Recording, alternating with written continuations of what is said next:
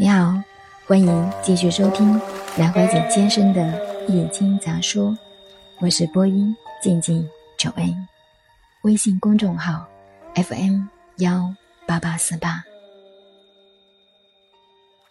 六十四卦的来源，易的象数该如何开始学呢？大家要先把八卦、六十四卦默诵熟了。不过这很困难。但是每天如果能抽出十分钟到十五分钟，坐在公交汽车上背诵，三个星期就默诵熟了。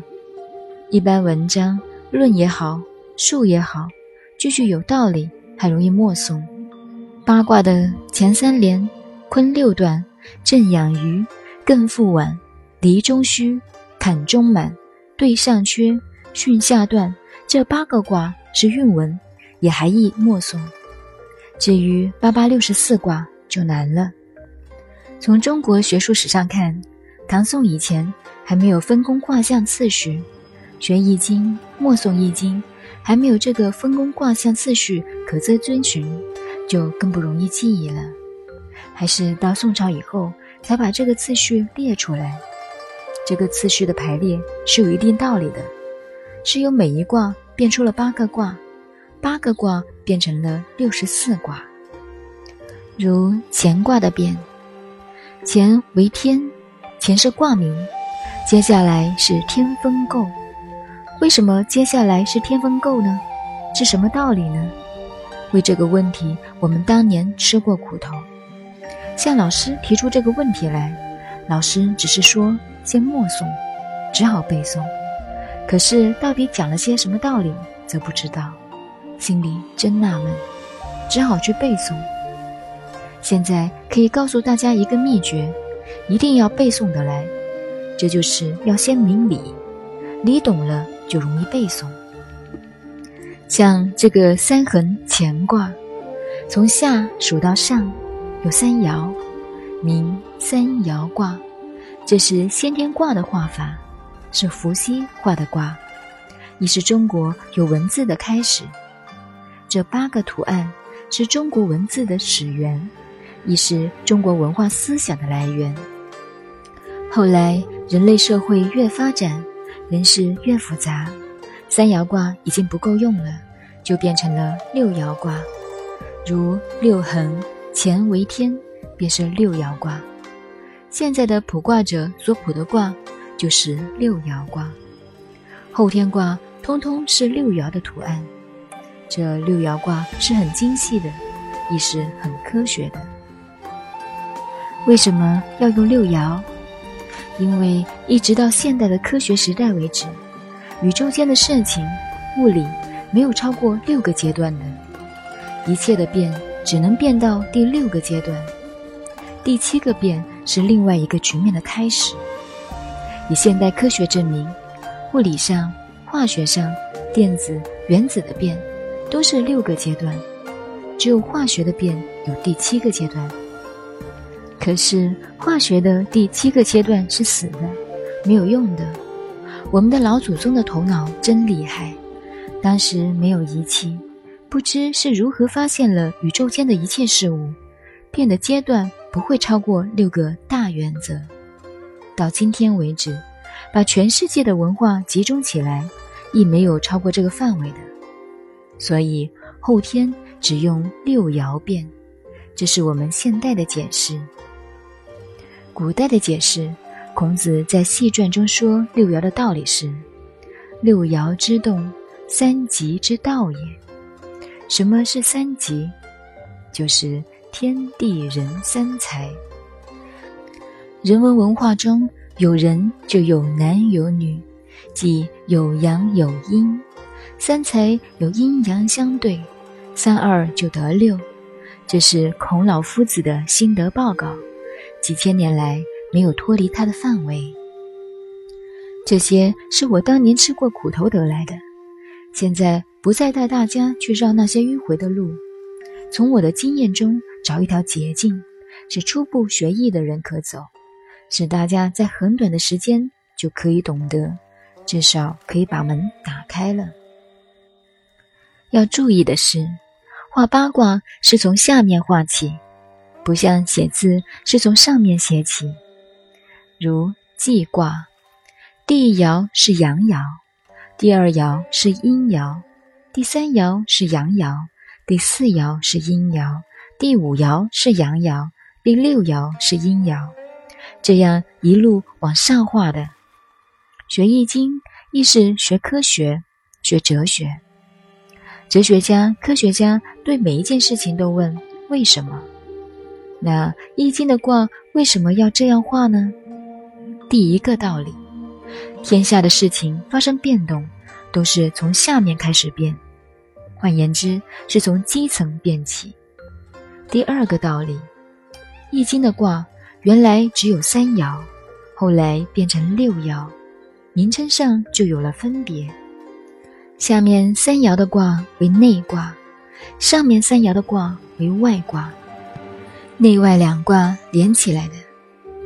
自下面开始画卦，一说明了宇宙事物的变是内在开始变，如人的变是内在的思想先变。一个公司结构出问题，必然是内部先出了问题，亦是我们中国人说的。务必自腐，然后重生。一切东西都是从内开始，所以画卦是由下往上，由内而外。这些道理都知道了，再告诉大家目送这些卦的方法。这里可以看到一个很有趣的东西来了，这是我吃了许多苦头以后才发现的。现在不要再让大家吃苦头了。如果把这个道理了解了，在默诵时，一方面想到这个道理，一方面默诵就容易了。现在，请看下边这个分工卦象图。分工卦象次序：乾、坎、艮、震为阳四宫；巽、离、坤、兑为阴四宫。每宫阴阳八卦。我们先看分宫卦象次序的头八个卦：乾为天，天风姤；天山遁，天地痞；风地观，山地波；火地峻，火天大有。先看乾卦，我们说过，《易经》是讲天地间的变道，宇宙间的事物随时随地在时空以内没有不变的。现在这个乾卦，第一爻开始变了，阳极阴生，一个事物到了极点，就要走下坡路了。所以中国的人生哲学，任何事物都留有一定余地，一到极点就完了。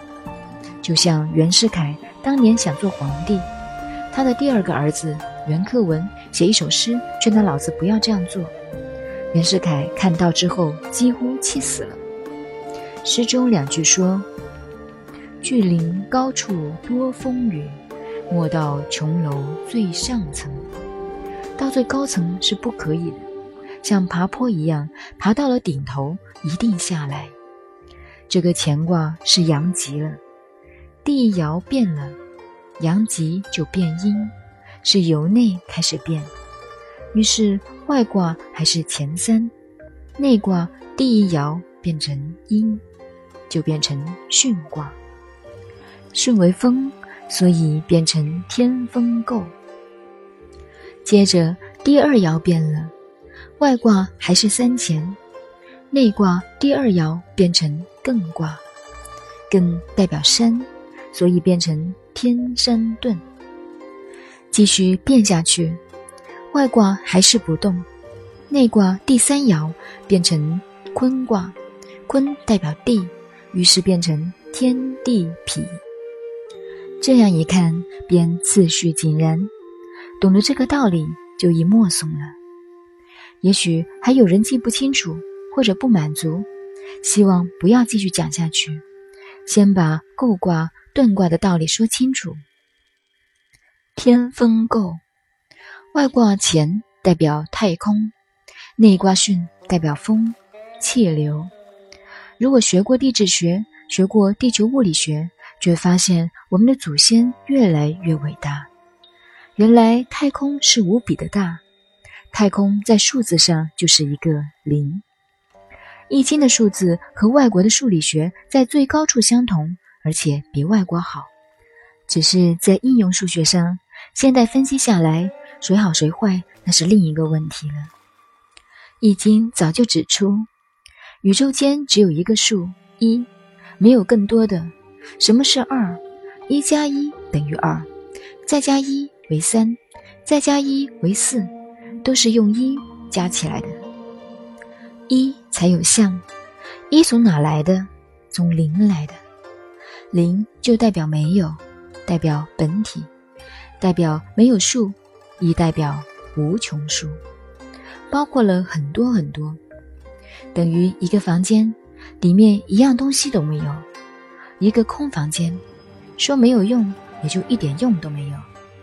可是它的价值无比，因为它可以做电影院，可以做舞厅，可以做课堂。所以零代表没有，代表无穷，也代表天体、太空。太空在没有构成宇宙以前的第一个动能，以现代名词而言，是气体在流动，由气流的震荡。慢慢凝结，因为气流的震荡，便发生了电力、热力，形成了泥土，高山也起来了。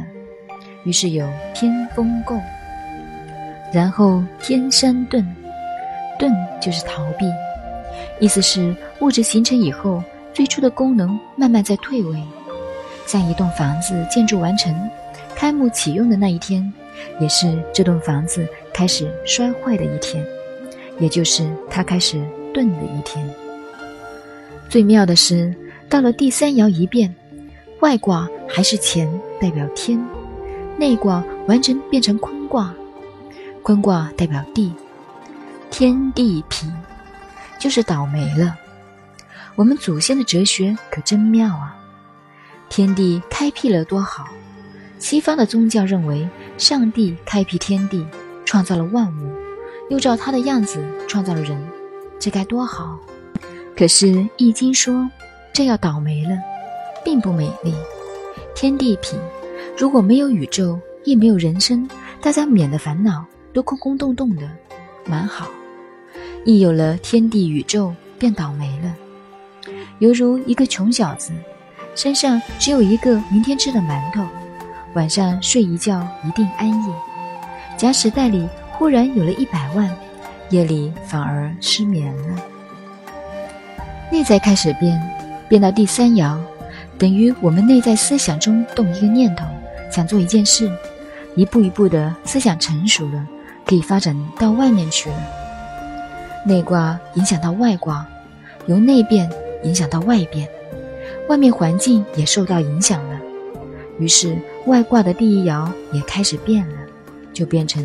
风地关，在第五爻变了，变成山地波。现在外卦也只剩一点阳，所谓硕果仅存，阳能被一点一滴剥削完了，只剩最后一点唯一的生机，所以是波。试看地球上，海洋的面积最大，陆地最少，高山又占了很多面积，剥削了可供人类生存的大地。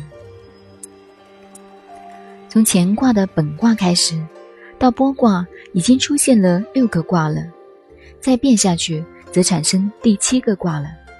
那么这一变，我们祖先的法则不能再往上变了。如果再往上变，则很简单，变成坤卦。阳极就是阴。如以易经这个道理看，人生没有什么道理，只不过生出来又死掉，两个阶段而已。睡觉。醒来也是两个阶段而已，所以不能再变了。那么这第七变是另一种变法，变出第七个卦，名为游魂卦。老一辈年纪大的人以文字对人家说自己活不长久了，往往用“魂游虚目之间”来表示，意思是说人是活着，而灵魂已经进入坟墓当中了。游魂就是这个境界。现在说乾卦的变，由一乾为天，二天风姤；三天山遁；四天地痞；五风地观；六山地波。到了第七变，不能再往上变了，于是改为外卦的初爻再变，即第七卦。山地波的外卦即艮卦的初爻，也是波卦的第四爻变，又是阴极阳生，称为火地峻。峻就是进步的进。这第七卦名为游魂之卦，这是表示由内在的思想变成行动。由行动影响到外在的环境，现在又是外在的环境又压迫自己的内在思想发生了变，游魂就是这样回来的。到了第八变，名归魂卦，意思是回到本位了，内卦变成原位，于是成为火天大有。乾宫的八个卦就是这样变的，简单的说。分工卦象次序的变是这样的：一本体卦，二初爻变，三第二爻变，四第三爻变，五第四爻变，六第五爻变，七第四爻变回原爻，八内卦变回本体卦。知道了这个道理，发现原来有如此好的组织。就容易默诵了。再举坎卦，坎为水，第一爻开始变，内卦变成兑卦，兑卦为泽，水泽节。第二爻再变，阳爻变为阴爻，内卦变成震卦，震为雷，于是成为水雷尊。照同样法则，依次是。水火既济，则火革；雷火风，地火明夷，地水湿。只要知道了这个法则，以下艮、震、巽、离、坤、兑等六个卦都是一样的，不必我一一详说，大家都会变，都会默诵了。